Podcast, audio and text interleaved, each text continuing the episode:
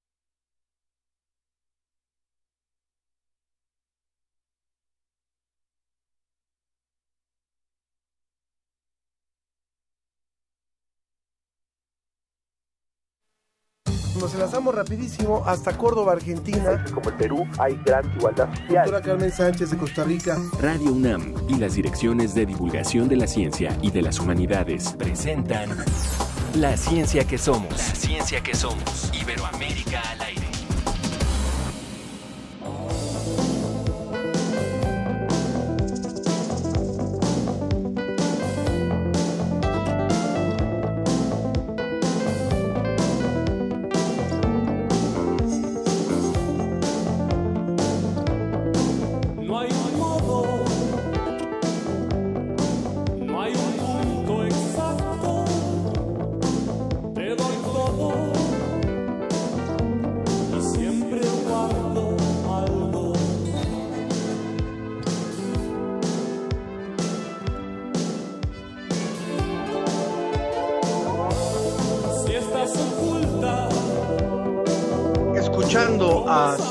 Estéreo, iniciamos hoy la ciencia que somos en este viernes, en el que le mandamos un abrazo a todo nuestro público que nos hace favor de escucharnos. Esta es una propuesta musical de nuestra amiga y colega de Yanira Morán, compañera de Prisma RU. Y esta es la voz y la guitarra de Gustavo Cerati. Recuerde que a usted también lo invitamos a que haga con nosotros la programación musical también de la ciencia que somos. Un poquito más de Cerati.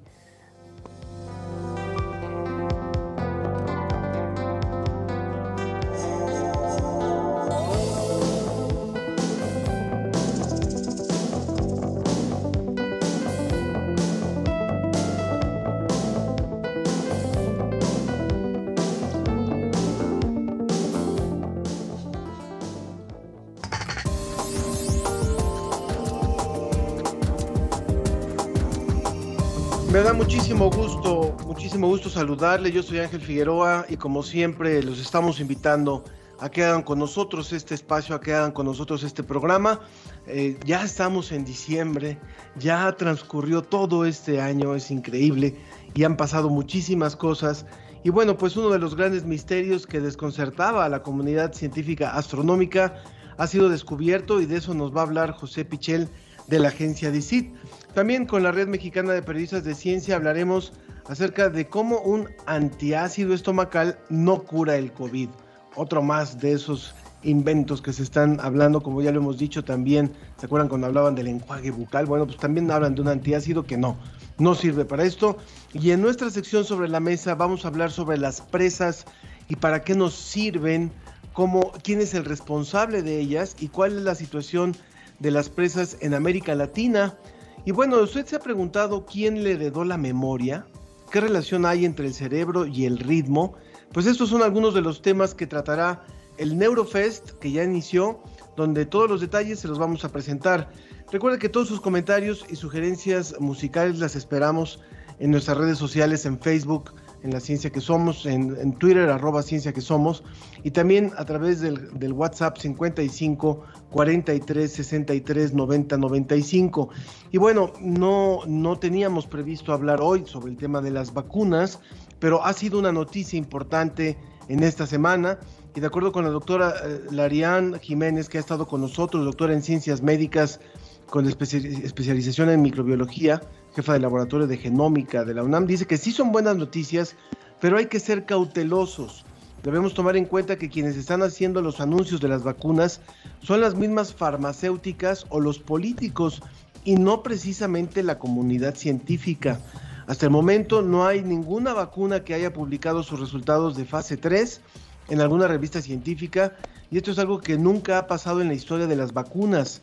Los ensayos preclínicos se publican siempre en revistas científicas arbitradas, revisados por pares y solo entonces se dan a conocer al mundo. Hasta, hasta el momento todo lo que se ha dicho o se sabe es por parte de las mismas farmacéuticas y esto puede ser demagógico. La vacuna de Pfizer requiere dos tomas por persona. Es una vacuna que viaja a menos de 75 grados centígrados y tiene que ser almacenada de esta manera, ultracongelación. Entonces, bueno, todavía hay mucho que esperar sobre este tema. Ciertamente hay una ansiedad por parte del mundo para tener esta vacuna, pero hay que ser cautelosos y le proponemos que la próxima semana abordemos este tema, abordemos este tema para poder darle más información, información precisa y que tenga realmente eh, usted eh, forma de tomar sus propias decisiones. Lo que sí nos queda es el uso de cubrebocas, el lavado de manos y la sana distancia, por supuesto, no pueden ceder, no pueden ceder. Bueno, nos vamos rápidamente, volamos hasta Salamanca para iniciar la colaboración de, de nuestra agencia DICIT. Desde España, El informe de la Agencia Iberoamericana para la Difusión de la Ciencia y la Tecnología, DICIT. con José Pichel.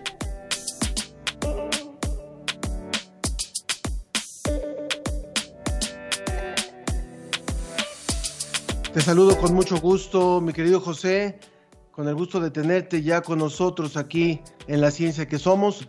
Saludos en este inicio de diciembre para ti y para todos los que nos escuchan también a través de, de España. Buenos días. Hola Ángel, ¿qué tal? Eh, muy buenas tardes desde España y buenos días para vosotros. ¿Qué tal? Todo muy bien, afortunadamente. Y bueno, pues con, con muchísima información en esta, en esta semana, pero tú traes una nota muy interesante que tiene, que, que, que agrada seguramente a los amantes de la astronomía. Cuéntanos. Desde luego que sí. Eh, una nota que habla de que se ha descubierto eh, el mecanismo que elimina la materia oscura de las galaxias. Vamos a intentar explicar esto. Eh, Sabes que, que la materia oscura realmente es el 85% de la materia del, del universo. Es eh, realmente, eh, bueno, pues mm, sabemos muy poco de, ella, pero es eh, realmente un porcentaje muy grande de la composición de nuestro universo. Y hay sobre todo algunas galaxias más antiguas en las que, bueno, apenas la, la, masa estelar apenas es un 1%, ¿no? Sin embargo, existe a unos 65 millones de años luz de, de nosotros eh, una galaxia que tiene muy poca materia oscura que apenas eh, puede estar en torno al eh, 50%. Entonces, eh, bueno, mmm, los, los, investigadores estaban un poco desconcertados con este tema porque si no se encontraba una explicación, y hasta ahora no se le había encontrado esa explicación, eh, esto podría cambiar los modelos de cosmología, eh, podría eh, cambiar, bueno, tendríamos que cambiar muchísimas cosas de, de, astrofísica de las que conocemos hasta ahora, ¿no? Sí. Entonces tenía que tener alguna explicación. Y esa explicación eh, la han publicado por fin eh, investigadores de, aquí de España, del Instituto eh, de Astrofísica de Canarias, en colaboración con la NASA. ¿Cuál es la explicación? Bueno, es muy sencilla. Resulta que en las galaxias también ocurre un fenómeno que podríamos denominar de mareas, igual que las mareas de la Tierra están provocadas por la Luna, por esa atracción gravitatoria, entre las galaxias también se da una atracción gravitatoria. Y esa atracción eh, destruye muchas de las estructuras eh, que, cabría esperar eh, propias de, las galaxias hasta tal punto de que eh, provocan esa distorsión de lo que tendría que ser la proporción de materia oscura y de otro tipo de, de materiales. Eso eh, lo han comprobado que, que, que es así, eh, sale publicado, ha salido publicado esta semana y así lo recogemos en dicit.com. Desde luego, una noticia interesantísima para el mundo de la astronomía. Por supuesto. Qué bueno que en medio de todo, bueno, se sigue generando información en otros temas que no son solamente la pandemia y siguen habiendo eh, hallazgos importantes. Vámonos a la siguiente nota, por favor, José, que tiene que ver con unos grandotes que vivieron hace muchos años. Tiene que ver con eh, el gliptodonte. El gliptodonte es un eh, mamífero acorazado que se extinguió hace 9.000 años. Estaría emparentado con los actuales eh, armadillos, aunque tiene así algunas características eh, distintas. La mayoría de los conocemos eh, eran bastante, bastante más grandes. Y la novedad está en que el CONICET, el principal organismo de investigación de Argentina, ha encontrado una nueva especie de armadillo que, perdón, de gliptodonte, de, esta, de, esta, eh, de este mamífero emparentado con los eh, armadillos, eh, la, ha encontrado a través de fósiles que estarían concretamente en Bolivia y a unos 3.000 metros de, altura. Este dato es muy interesante porque nos diría mucho de cómo ha sido la evolución, por supuesto, de los propios gliptodontes, pero también de, los propios mamíferos en general, de cómo es su capacidad de adaptación a los ambientes andinos. Es, decir, eh, gracias a la comparación de esta nueva especie y de especies que eh, normalmente se encontraban a otras alturas, a distintas, eh, a unas alturas mucho más cercanas al nivel del mar, pues podemos analizar cómo ha sido esa capacidad de adaptación eh, de esta especie y cómo mm, podríamos compararla también con otros eh, mamíferos. Este, este, animal es realmente curioso eh, en, la, historia también evolutiva de, América en general, porque fue uno de los pocos mamíferos que participó en el gran intercambio biótico americano. Esto que es, ya hemos hablado de, esta cuestión en algunas ocasiones, se produjo cuando se creó el, Istmo de, Panamá hace realmente, realmente poco tiempo, geológicamente hablando, apenas eh, tres millones de años, hace menos de tres millones de años. Y eh, curiosamente hubo un intercambio ahí eh, de especies entre el norte de América, el sur de América, en esa unión de los continentes, pero eh, muy pocos mamíferos participaron de, ese intercambio, muy pocos mamíferos lograron cruzar de un continente a otro y se, adaptaron eh, bien, ¿no? Y ese es el caso del gliptodonte, aunque luego acabaría por desaparecer, como, digo, hace relativamente mucho menos tiempo, hace apenas 9.000 años, y esta nueva especie, haber encontrado una nueva especie hasta ahora desconocida, esos restos fósiles que han hallado los investigadores argentinos, nos da desde luego muchísima información. Sabíamos, por supuesto, de la existencia de armadillos en esta zona de Bolivia. No es, no es gratuito que ahí se haya generado este instrumento que se utiliza, en el que se utiliza la concha del armadillo, el, charango, ¿verdad? Pero no sabíamos de la existencia de estos gliptodontes a esa altura, a, más de 3.000 metros. Eh, suena muy interesante. Yo eh, quiero pedirle al público, si nos está, el público que nos está escuchando, si me pueden confirmar que en el Museo de Geología de la UNAM, que está en la colonia Santa María de la Ribera, hay un, un resto de una concha de gliptodonte obviamente no sabemos, eh, no, sé de dónde proviene, pero creo, creo que podríamos confirmar ese dato. Pero es muy interesante lo que nos has contado, José, y te agradezco muchísimo esta colaboración, como siempre. Y como siempre, bueno, pues una semana intensa y que tengas un buen fin de semana, cuidándote mucho también, por supuesto, allá en, en Salamanca. Por supuesto, lo primero es eh, cuidarse en estos tiempos hasta que efectivamente tengamos, como comentabas antes, eh, las vacunas y, realmente se administren para todo el mundo. Así que nada, cuidaros mucho también por ahí. Por supuesto, ¿alguna noticia de proceso de vacunación en España?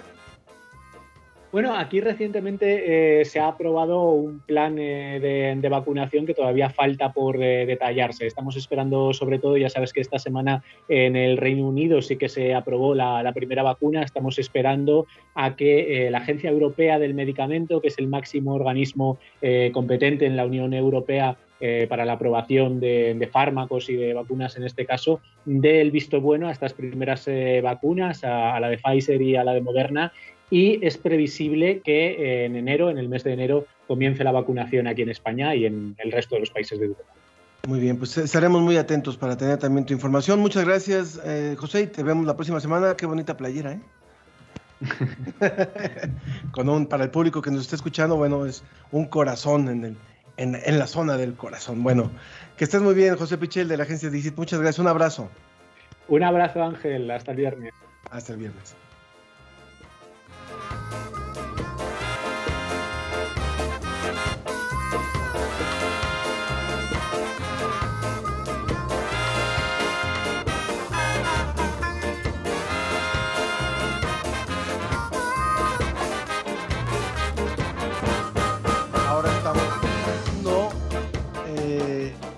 Un tema que nos propuso de Panteón Rococó, se llama Propongo cosas del ayer.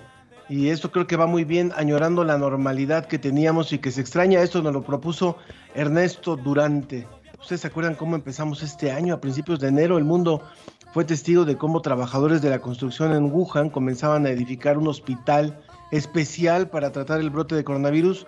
Para finales de ese mes el virus pasaba de China a Europa y nos sorprendía la muerte trágica de Kobe Bryant. El 8 de marzo nos quedamos un día sin mujeres y después todos a nuestras casas. Son cosas.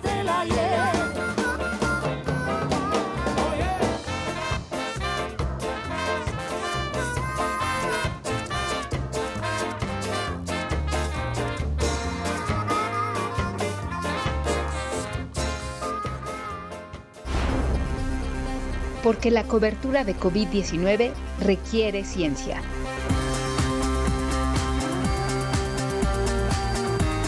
Con la Red Mexicana de Periodistas de Ciencia.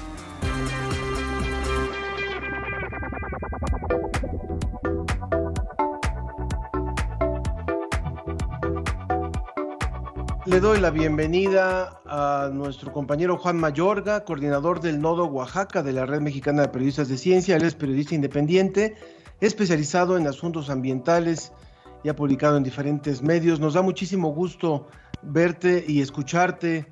Eh, Juan, ¿cómo estás? Muy buenos días. Buenos días, ¿qué tal Ángel? Un gusto saludarlos desde Oaxaca en representación de la Red Mexicana de Periodistas de Ciencia. Siempre un gusto estar contigo y con el auditorio de la ciencia que somos de Radio UNAM. Encantados de escucharlos. Y bueno, pues sabemos que hay información muy fraudulenta que se da en, torno a, al COVID.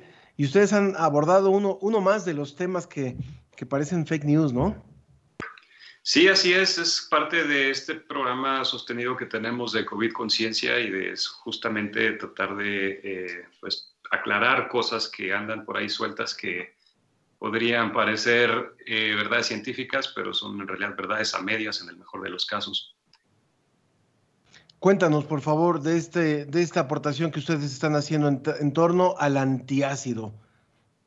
Sí, el antiácido este que estamos tratando en esta ocasión es la famotidina y que eh, se volvió relevante porque por ahí de marzo, entre marzo y mayo, eh, en una revista arbitrada se advirtió de su posible utilidad para tratar el COVID en términos de interés, eh, por supuesto sujeto a una mayor observación, eh, porque se, bueno, se, se, hizo énfasis en aquel momento en sus efectos positivos sobre el sistema inmune, eh, ayuda a proteger el, corazón de la carga de trabajo excesivo, reduce presión arterial, eh, mejora eficiencia cardíaca y tiene efectos inmu, inmu, inmunomodulares, perdón, capaz de combatir infecciones y enfermedades. Sin embargo, esto en ningún momento implicó un espaldarazo para un uso extendido de manera clínica y por lo mismo ahora mismo se hace énfasis en que hace falta hacer más estudios en pacientes, eh, o sea, a pesar del efecto que esto podría tener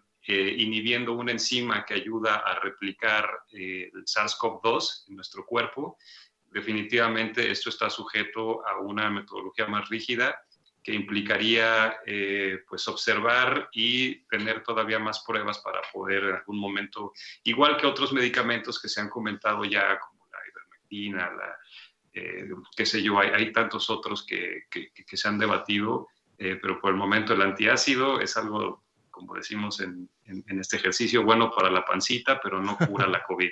¿Escuchamos la cápsula? Por favor. Venga. Esto es COVID Conciencia. Periodismo científico en tiempos de COVID-19. La famotidina es buena para la panza, pero hasta ahora no cura la enfermedad COVID-19, aunque ha sido considerado como uno de los medicamentos que podría contrarrestar los efectos del virus SARS-CoV-2 en el organismo humano, hasta el momento no existen suficientes pruebas que demuestren sus efectos curativos. Sobre este fármaco sabemos que presenta efectos positivos sobre el sistema inmune, que protege el corazón de la carga de trabajo excesivo, reduce la presión arterial y mejora la eficiencia cardíaca. También tiene efectos inmunomoduladores capaces de combatir infecciones y enfermedades. Pero ¿cómo funciona para tratar pacientes de COVID-19? De acuerdo con modelos computacionales, la famotidina puede inhibir una enzima llamada proteasa tipo 3 quimiotripsina, que procesa proteínas esenciales para replicar el virus. Es decir, que el fármaco impide que un componente de nuestro organismo facilite que el virus saque copias de sí mismo en nuestras células. Si bien existen estudios sobre los efectos de la famotidina en pacientes enfermos por COVID-19, la metodología aplicada es cuestionada incluso por los propios investigadores que dirigieron el experimento. Así que, para hablar de las facultades curativas de la famotidina sobre el nuevo coronavirus, tendremos que esperar a que existan nuevos y mejores estudios clínicos y que estos arrojen resultados más claros.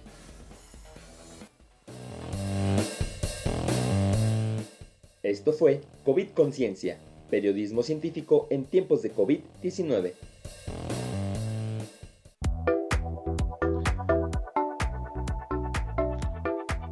Muy interesante, Juan, muy interesante lo que, nos lo que nos has presentado, pero tienes también más material del que nos quieres hablar. Sí, efectivamente, Ángel, eh, queríamos comentar el, eh, los recientes acontecimientos con los avances de distintas vacunas. Por favor. Eh, si me permites, estos, estas vacunas han aumentado la esperanza de que la pandemia pronto llegue al final. Sin embargo, los anuncios de las farmacéuticas y de los gobiernos deben ser tomados con cautela porque las vacunas con mayor avance siguen en la fase 3, lo que significa que los resultados aún son preliminares. La fase 3 es la etapa en la que la comunidad científica busca comprobar la eficacia de la vacuna y confirmar su seguridad. Para determinarlo, la vacuna se coloca a voluntarios para comprobar si es capaz de prevenir la infección, en este caso del virus SARS-CoV-2, es el causante de la COVID. En los ensayos, a la mitad de las personas se les administra la vacuna y a la otra mitad un placebo. Para evitar los sesgos, ni a los investigadores ni a los participantes se les dice a qué grupo de esos pertenecen hasta que sean analizados los resultados, de manera que es completamente anónimo. Y hay que recordar que la primera semana de noviembre, el laboratorio chino CanSino Biologics inició las pruebas de la fase 3 de su vacuna contra la COVID-19 en tres estados de México. Eh, se aplicarán a 15.000 voluntarios en el país, lo que representa 37% de la muestra total del estudio que se realiza en otros países también como China, Pakistán y Arabia Saudita. Los estados de Guerrero y Oaxaca fueron las entidades en las que se inició la aplicación de prueba y se han avanzado en otros estados, entre ellos también la Ciudad de México. Pero no es la única farmacéutica interesada en la población mexicana, porque la empresa estadounidense Janssen, unidad de Johnson Johnson, ya cuenta con autorización para realizar pruebas fase 3, mientras que el gobierno ruso con su vacuna Sputnik 5 y la farmacéutica estadounidense Moderna están en fase de negociación con el gobierno de México para desarrollar sus estudios en el país también. Aquí en Oaxaca hemos visto localmente reportes de filas enormes de voluntarios eh, reunidos alrededor de un laboratorio para someterse a, esta prueba fase 3 de Cancino, por ejemplo. Interesante, por supuesto, y qué bueno que nos dan esta información porque reitera lo que hemos dicho también al inicio de este programa, hay que ser eh, cautelosos, hay que ser juiciosos con respecto a la información que se está dando en torno a estas vacunas. Y bueno, antes de irnos, también cuéntanos, por favor, eh, Juan, de, esta nueva plataforma, de esta nueva guía que, han desarrollado ustedes. Sí, claro que sí, Ángel. La verdad, eh, nos emocionó mucho esta oportunidad de participar en esta guía. Eh, participamos tres miembros de la Red Mexicana de Periodistas de Ciencia eh, a invitación de la Fundación Salud Sin Daño, eh, principalmente integrada por colegas del Cono Sur de Argentina. Y es una guía para periodistas eh, con recomendaciones para la cobertura periodística desde un enfoque de salud. Es decir, hablar de la información de cambio climático, pero desde el punto de vista de salud. Y esto no es una asociación gratuita, por supuesto. En la guía precisamente explicamos y también lo reiteramos el martes pasado durante el lanzamiento de esta guía, que el cambio climático puede bien encuadrarse como un asunto de salud pública porque tiene impactos masivos, ¿no? En escalas muy grandes y de maneras eh, pues muy variadas en la salud pública. Si hablamos de calidad del aire, calidad del agua, de capacidad para producir alimentos sanos y nutritivos, eh, en fin, por no internarnos más en esto, entonces en la guía proporcionamos eh, fuentes con buenas prácticas periodísticas. Eh, participaron distintos compañeros muy talentosos de eh, otros países de América Latina, donde aportan también desde su propia experiencia y brindan herramientas como el periodismo de datos, recomendaciones desde políticas públicas, el caso de la energía, por supuesto. Y la verdad es que, digo, no es por darnos guayabazos, pero quedó bastante linda la guía. ¿Dónde se, puede consultar? ¿Dónde se puede consultar? Claro que sí. Eh, se consulta directamente en la página de Salud Sin Daño. Eh, de hecho, ya debe de estar a estas alturas disponible el eh, video de la presentación, donde, bueno, explicamos más en extenso, pero también ahí está el PDF libre para descarga. Salud sin daño. Bueno, Juan Mayorga, coordinador del Nodo Oaxaca de la Red Mexicana de Periodistas de Ciencia, muchísimas gracias por esta colaboración, como siempre. Gracias a ti, Ángel, y que tengan bonito fin de semana. Muy bien, muchas gracias. Vamos rápidamente a escuchar otra propuesta que nos hizo nuestro público. Margarita Cabañas nos dice que en su oficina empezó a escuchar esta canción en el mes de marzo y ahora ya no va a la oficina, pero que le causa nostalgia. Escuchemos, es La oreja de Van Gogh. Días tristes, nos cuesta estar muy solos. Buscamos mil maneras de vencer la estupidez. Meses grises es tiempo de escondernos, tal vez sea la forma de encontrarnos otra vez. Pero son las ocho y has salido, aplaudir a tu ventana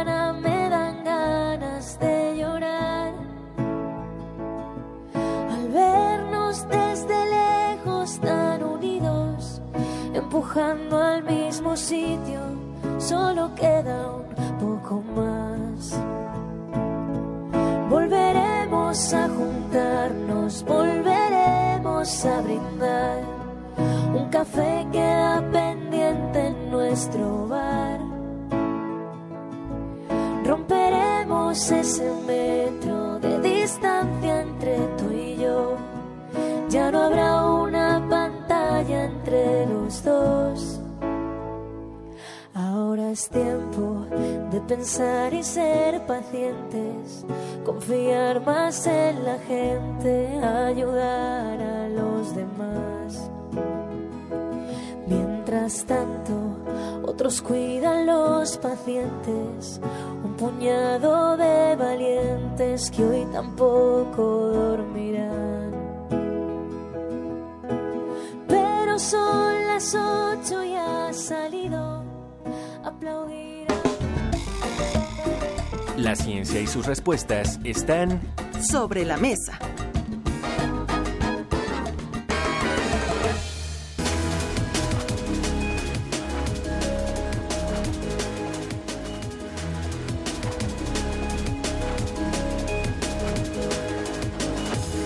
Estamos listos para arrancar nuestra mesa eh, y le doy la bienvenida como siempre a nuestros invitados, a quienes nos da muchísimo gusto tener y, y, poder aprovechar y por eso es que invito también al público a que se comunique con nosotros a través de nuestras vías en Facebook, en la ciencia que somos, en Twitter, en Twitter arroba ciencia que somos y también a través del WhatsApp 55 43 63 90 95. Miren, eh, está con nosotros la doctora Rosanetti Barrios. Ella es experta en energía, licenciada en finanzas por la Universidad Tecnológica de México, tiene maestría en finanzas por la UNAM y, ah, y maestría en regulación económica de industrias de red por la Universidad de Barcelona. Muchas gracias por estar con nosotros, Rosanetti. También está el ingeniero Felipe Arreguín, doctor en hidráulica y maestro en ingeniería por la UNAM investigador nacional del Sistema Nacional de Investigadores y profesor de la División de Estudios de Posgrado de la Facultad de Ingeniería de la UNAM. Ha trabajado en el Instituto Mexicano de Tecnología del Agua y también eh, para la Organización de las Naciones Unidas. Muchas gracias por estar con nosotros también, ingeniero. Buenos días. Buenos días. Y también desde Argentina está el ingeniero Alejandro Puyol. Él es ingeniero civil hidráulico, experto en seguridad de presas, consultor especialista del Banco Mundial y ex vicepresidente de la ICOL, que es la Comisión Internacional de Grandes Presas por América. Muchas gracias por estar aquí con nosotros también, ingeniero Puyol. Encantado y gracias. Muchas gracias. Bueno, pues hemos querido abrir este espacio hoy para un tema que nos parece fundamental, no solamente para, bueno, para, para todo el mundo cuando el, cuando el tema es el agua y cuando hablamos de la cantidad de agua aprovechable para, para riego, para cultivo, para consumo humano, sino también por lo que tiene que ver en la generación de energía. Y por eso, por eso hemos abierto este espacio para hablar sobre las presas eh, eh, no los estoy viendo a los tres todavía, pero están los tres enlazados a través de también la plataforma de Facebook Live en donde estamos transmitiendo. Bueno, eh, quisiera empezar por preguntarle a la doctora Rosanetti, en el caso mexicano, que es un, un, tema que nos, nos interesa muchísimo y que también se ve reflejado en América Latina. Se habla de una edad de envejecimiento de nuestras presas en México y quisiera preguntarle cuál es como su diagnóstico sobre esto y sobre lo que, lo que requieren hacer países como el nuestro y como otros países de América Latina en torno al mantenimiento y a la vida útil de, de las presas. Muchas gracias, claro que sí, y con mucho gusto. Eh, me gustaría empezar comentando que la infraestructura de generación eléctrica que eh, construyó la Comisión Federal de Energía. Toda, digamos, eh, responde a un modelo de desarrollo fundamentalmente estatal, donde eh, el Estado en su conjunto se, se encargó de, de llevar hasta nuestras casas los servicios básicos.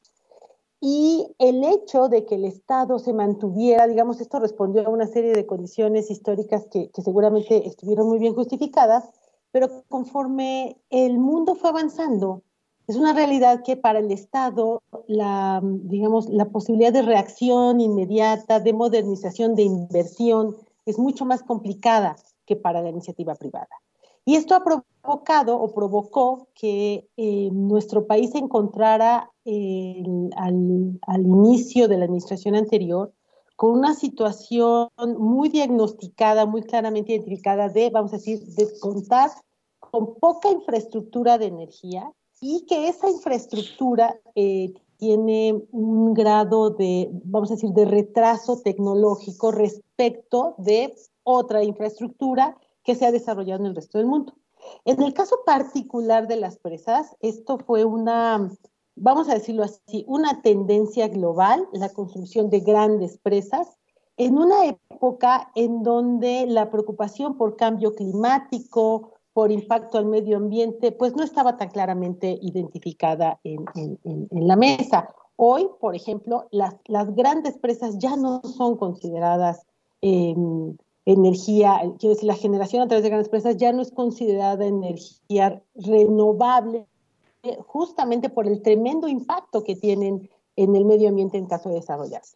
Podría decir, sin, equivocarme, me parece que ya en México no veremos, por esa misma razón, grandes presas nuevas. Por lo tanto, lo que tenemos que hacer es aprovechar de la mejor manera las que tenemos, que son como 60, eh, eh, en donde se lleva a cabo la generación eléctrica a cargo de la CFE. Entonces, a la pregunta de qué se puede hacer con las presas, mi, primera respuesta sería, lo primero que tenemos que hacer es una gran conciencia de los impactos que tiene el cambio climático en el mundo.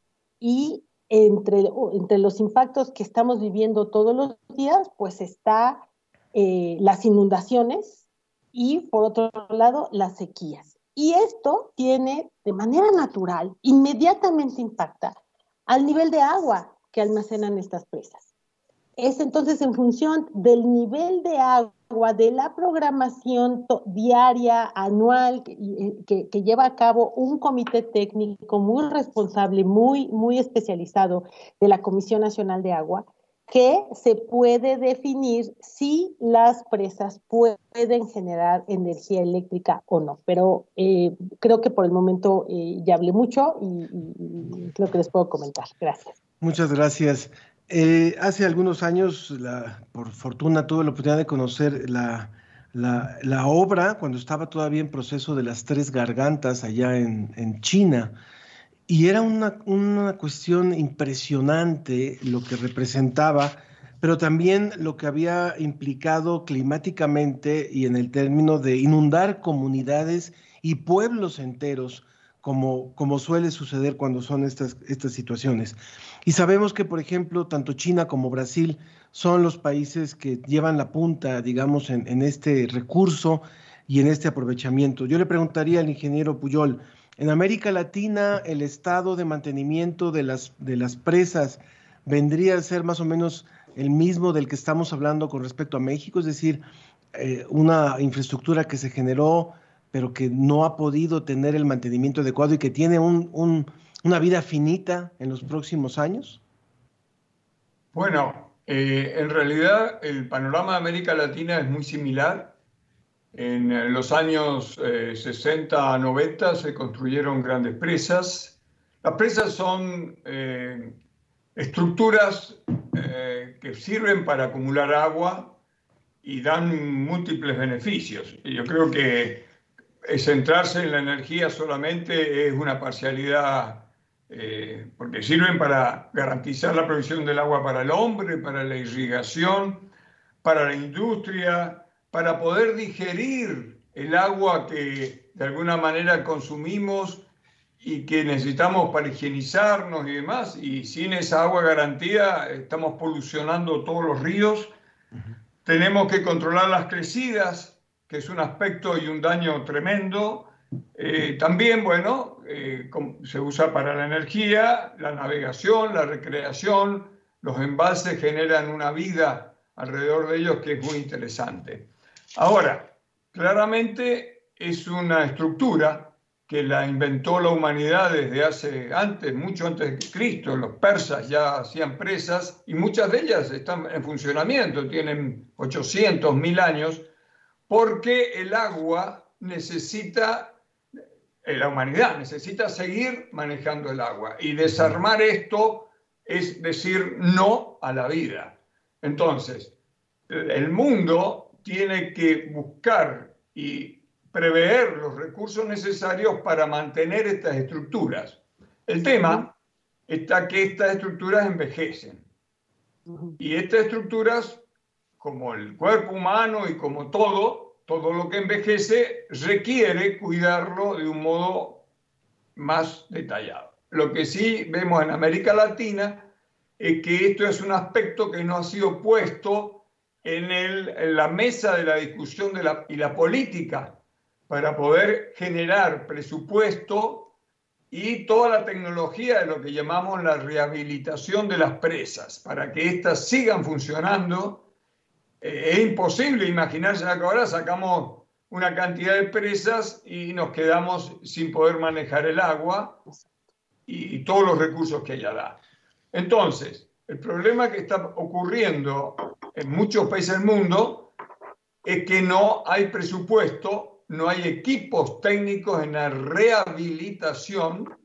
Esto es como querer seguir volando en aviones que no mantenemos o que no ponemos, no los ayornamos. Entonces, no construir presas no es una solución a, la humanidad. Realmente es decirle no al agua, no a la vida, no al progreso, no al desarrollo. Tenemos que mantener las presas, tenemos que construirlas bien para un mundo mejor. Y para eso hay que invertir Estados Unidos ha invertido 50 mil millones de dólares anuales en los últimos tres años para rehabilitar las presas antiguas. Nadie puede construir rutas y no venir nunca más a mantenerlas. no se puede manejar así una estructura vital que es la presa para todos estos recursos que nosotros usamos. Entonces, claro. Tenemos que poner en la mesa política la discusión de lo que es el control de la seguridad de las presas, todo lo que es el, el control de ocultación, el entendimiento del funcionamiento y detectar cuando algo está funcionando mal para repararlas. Por supuesto. Así como cuando me enfermo voy al médico para que me cure. Y, y más que son estructuras... Para poder hacer este trabajo. Por supuesto. Y más que son estructuras tan complejas, tan robustas y tan deteriorables. Rosalía Laje, y eso nos da paso para poderle preguntar también a nuestro otro invitado, el ingeniero Felipe Arreguín. Rosalía Laje, que nos escribe por Twitter, dice, bueno, sugiere música de Queen para el programa, pero dice, ¿qué debemos hacer con las presas? Vivo en Chiapas y es un temor, y esto nos, nos lleva justamente a lo que ha pasado recientemente en el estado de Tabasco. Eh, ingeniero Arreguín. Sí, buenas buenos días. Bueno, miren, lo que hay que entender primero que nada es que las presas se han construido en el Grijalba para proteger a la población. Ese es el origen, ¿verdad? Porque toda la discusión se ha ido hacia si deben generar o no deben generar. Ahora, ¿cuál es el problema realmente en la cuenca? Bueno, número uno, y esto lo he dicho en todos lados, que se va a inundar siempre. Y lo digo en su programa, siempre se va a inundar porque se han metido a la zona inundable, número uno. Dos, se van a inundar porque han deforestado más del 94% de la cuenca. Se van a inundar porque, créanme, han desviado, han construido ríos que los han construido, luego los han dejado. Ustedes ven un mapa, van a ver que existe el río seco, el río viejo, que los hicieron, o sea, transformaron la, la hidrografía. Y se va a inundar por efecto del cambio climático. Entonces, todavía no meto aquí el asunto de las presas. ¿no? Entonces, cuando se construyeron las presas, se hicieron precisamente para controlar las avenidas. Eso fue antes que la generación de la, de la energía. Entonces, tenemos que ver, ¿verdad?, que estas presas sean operadas, que sean mantenidas, como dice el doctor Puyol, como dice la doctora, que te- sean mantenidas porque, pues efectivamente, tenemos presas que tienen mucho tiempo ya de antigüedad. Vamos, en México tenemos presas que tienen 300 años, 400 años de vida, ¿verdad? Entonces tenemos que invertir en ellos para poder protegerlos. Pero en la, en la cuenca del Grijalba específicamente hay que volver a revisar la operación desde un punto de vista técnico y no con un decreto. ¿verdad? Tiene que hacer técnicamente cómo revisar esa, cómo, cómo operar es- esas, esas presas. Es, es importante, doctora, doctora Rosanetti, creo que también eh, sería importante eh, escuchar su, su punto de vista en lo que tiene que ver, eh, atiendo a lo que decía el doctor Puyol, al hablar de presas no estamos hablando solamente de generación de energía, estamos hablando de muchísimos recursos que se logran gracias a la construcción y mantenimiento de las presas, pero eh, la especialidad de ustedes es la parte de la energía.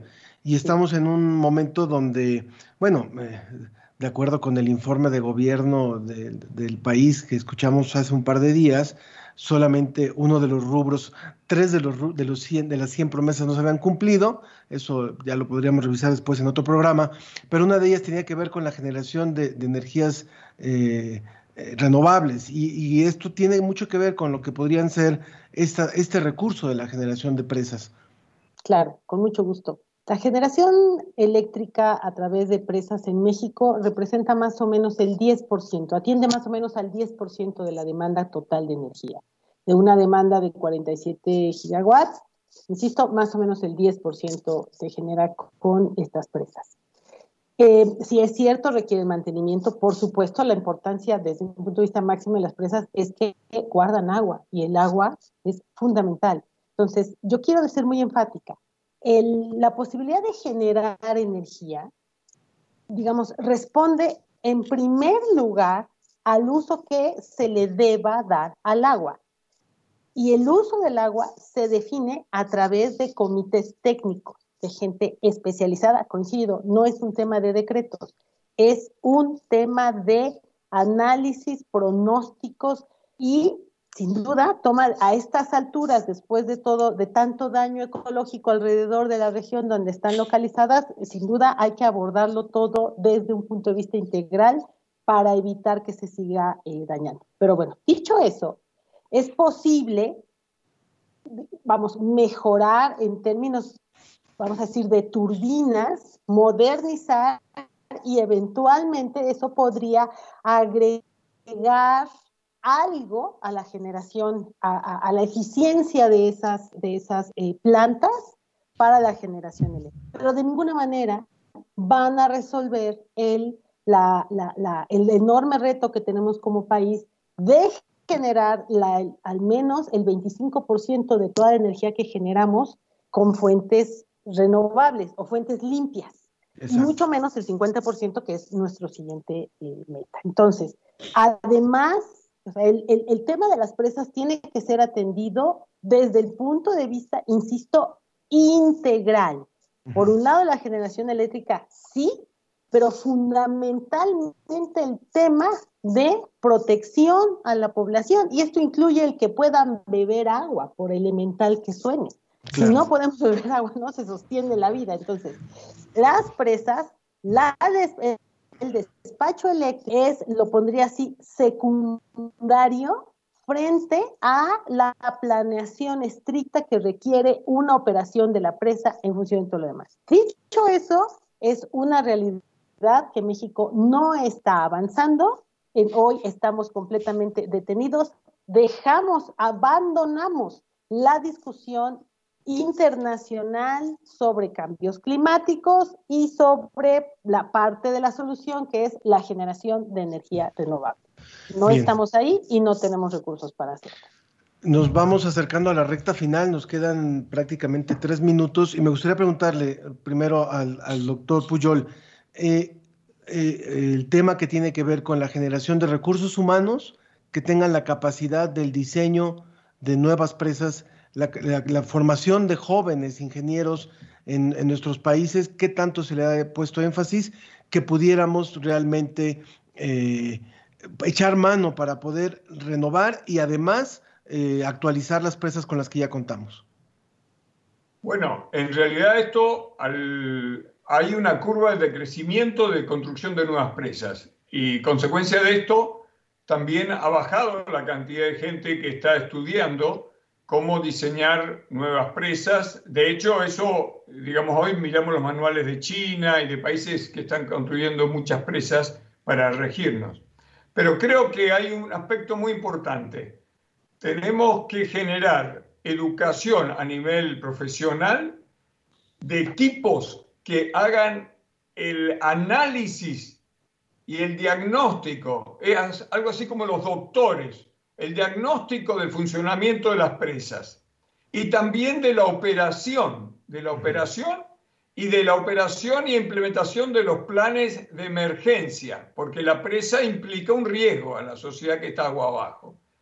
Y eso hoy está realmente, no se consigue gente que pueda, y hay que entrar a la universidad, eh, digamos, generando estas... Eh, o doctorados o máster en gente que entienda cómo funcionan, cómo se reparan, cómo se rehabilitan y cómo se dan alarmas, que la población a su vez hay que instruirla para que sepa que si se mete al río va a tener un problema muy grave cuando la presa opere o cuando se rompa.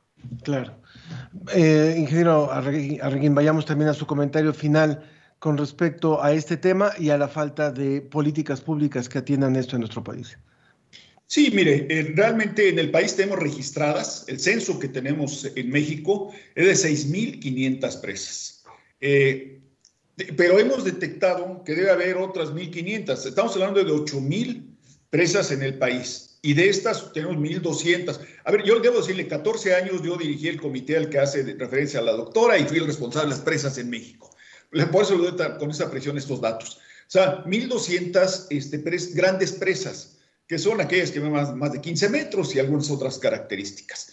Bueno, tenemos e, e, esa cantidad de, presas que están satisfaciendo muchas de las necesidades de nuestra sociedad. Ya lo dijeron, ¿verdad? Producción de alimentos, eh, defensa, agua potable, generación, en fin, toda la producción acuícola, todas, pero estas han envejecido. Entonces, tenemos que pensar la cantidad de personas, de jóvenes que tenemos que formar para rehabilitar, para mantener, pero sobre todo para rediseñar muchas de las obras. Cuando hablamos de cambio climático, no es solamente cambio climático, yo hablaría de cambio global. Es decir, si pensamos en una presa que se construyó hace 50 años, imagínese usted cómo era la, cuenca aguas arriba. No tiene nada que ver con lo que es ahora. Ahora está deforestada, hay ciudades, hay zonas agrícolas, entonces ocurre de otra manera. Todo eso hay que revisarlo, tenemos una gran tarea pendiente. Y desafortunadamente, coincido, No hay presupuesto para eso, no hay la normatividad y no hay la responsabilidad de los dueños de las presas para hacer estos trabajos. Qué importante, qué importante lo que se ha hablado hoy y creo que es un tema, por supuesto, a que le vamos a volver a dedicar un espacio porque no se agota, no se agota en unos cuantos minutos, pero sí es importante retomar estos temas, sobre todo cuando estamos viviendo estas situaciones en nuestro país.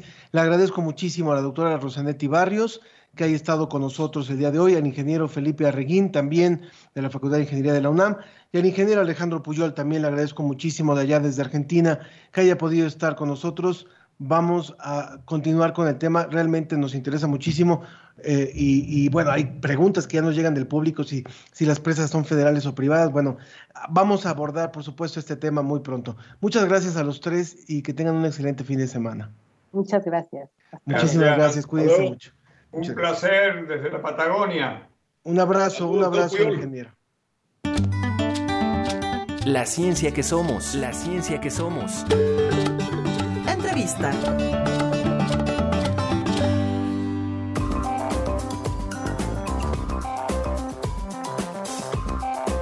Continuamos en la ciencia que somos, no le damos ni respiro al puente musical porque tenemos otra información. Inició ayer el Festival Neurofest 2020 y eh, el eslogan es Prende tu cerebro y por eso está con nosotros Soy Patricia Estrada quien es licenciada en Pedagogía y curadora educativa en la Sala del Cerebro del Museo Universum. ¿Cómo estás, Patti? Hola, muy bien, muchas gracias. Muchas gracias por estar aquí con nosotros. Cuéntanos, por favor, qué es este Neurofest y cuáles son las actividades que todavía quedan para los siguientes días en el Museo Universum y a través de las plataformas virtuales. Bueno, el Neurofest es la quinta edición, la que estamos organizando. Obviamente, por las circunstancias, lo estamos haciendo todo virtual. Eh, está abierto en nuestras redes, en Universum Museo. Y bueno, sí, inició ayer, pero hoy continuamos y todavía mañana. Eh, algunos de los temas, por ejemplo, hoy y el día de mañana, eh, las primeras charlas que vamos a tener son la de hoy con el tema de qué pasa con las neuronas cuando somos pequeños, porque olvidamos los recuerdos que tenemos. Eh, hay una cierta etapa de, nuestras vidas que empezamos como a recordar ¿no? lo que jugábamos, pero las, las primeras memorias mm, muy poco recordamos. Y el día de mañana también tiene que ver con este tema, que es cómo se forma un cerebro humano y qué pasa cuando envejecemos. Entonces, es como todo el recorrido de, desde que se está formando, ¿no? Y por la tarde nos vamos con el cerebro más artístico, más emocional. Hoy tendremos una charla que se llama Orquesta Cerebral, qué pasa con el ritmo.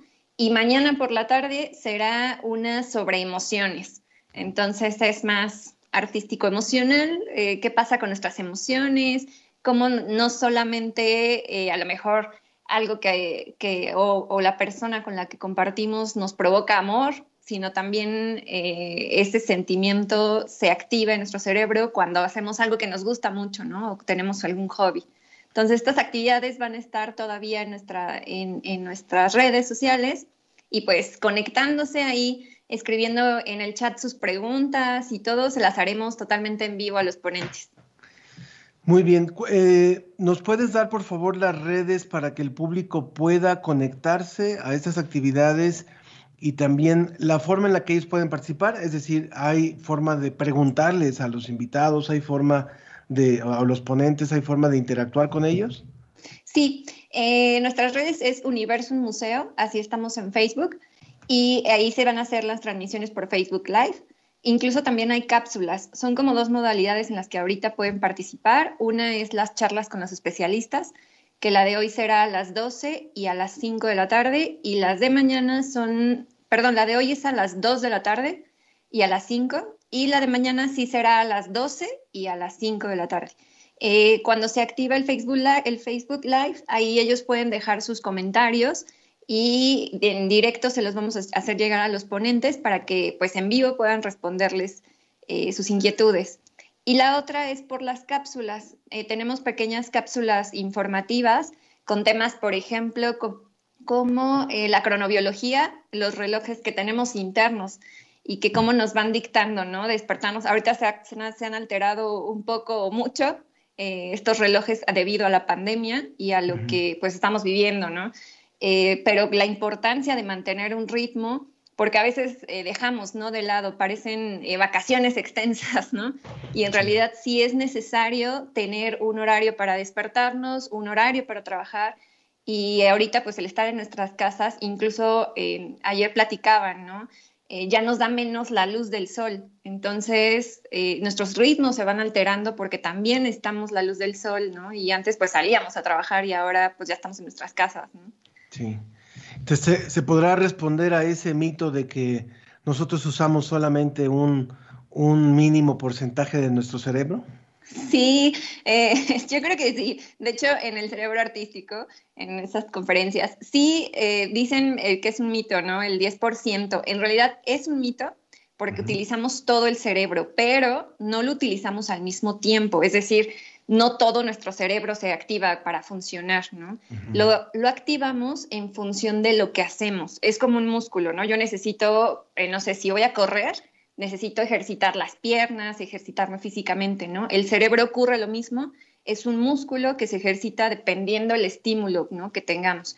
Si yo me dedico, por ejemplo, a la música, pues entonces mi cerebro va a activar esas zonas eh, para la música, ¿no? Si a mí me gustan las matemáticas, pues activaré esas otras zonas, ¿no? En realidad lo usamos todo, pero no junto.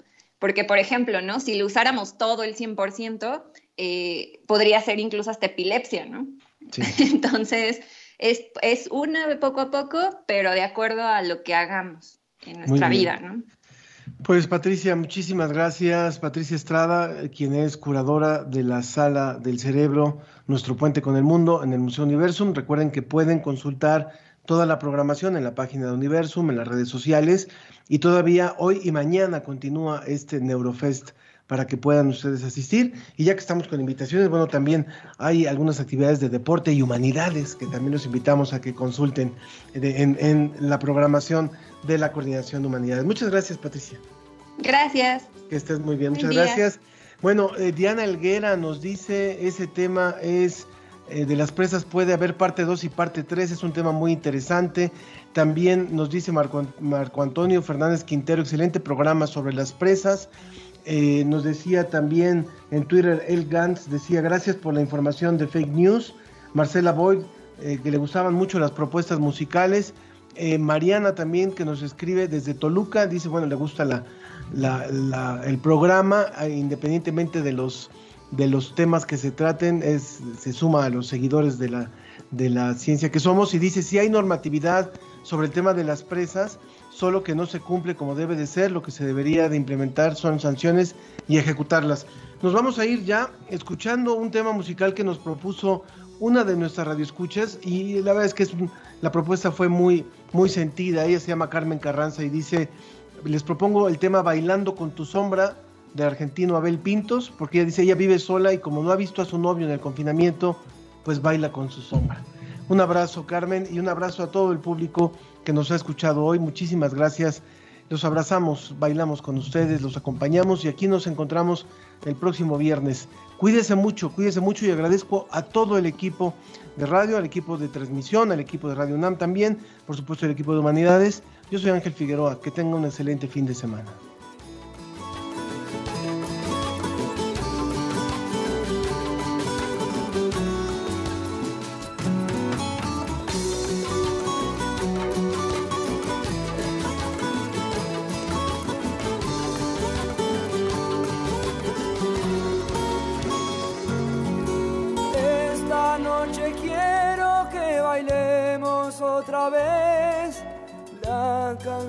El viento nos cantaba en el ayer.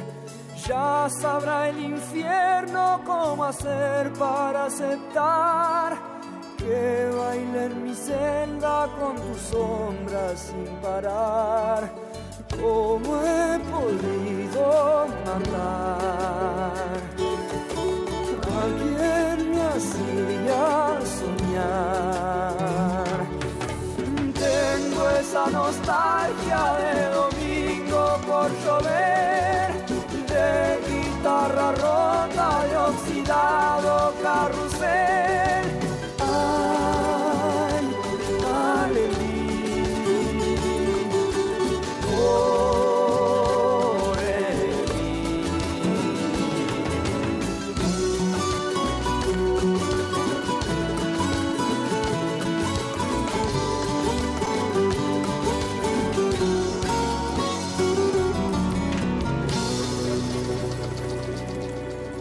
Esto fue La Ciencia que Somos. Iberoamérica al aire. Los esperamos el próximo viernes. La Ciencia que Somos. La Ciencia que Somos.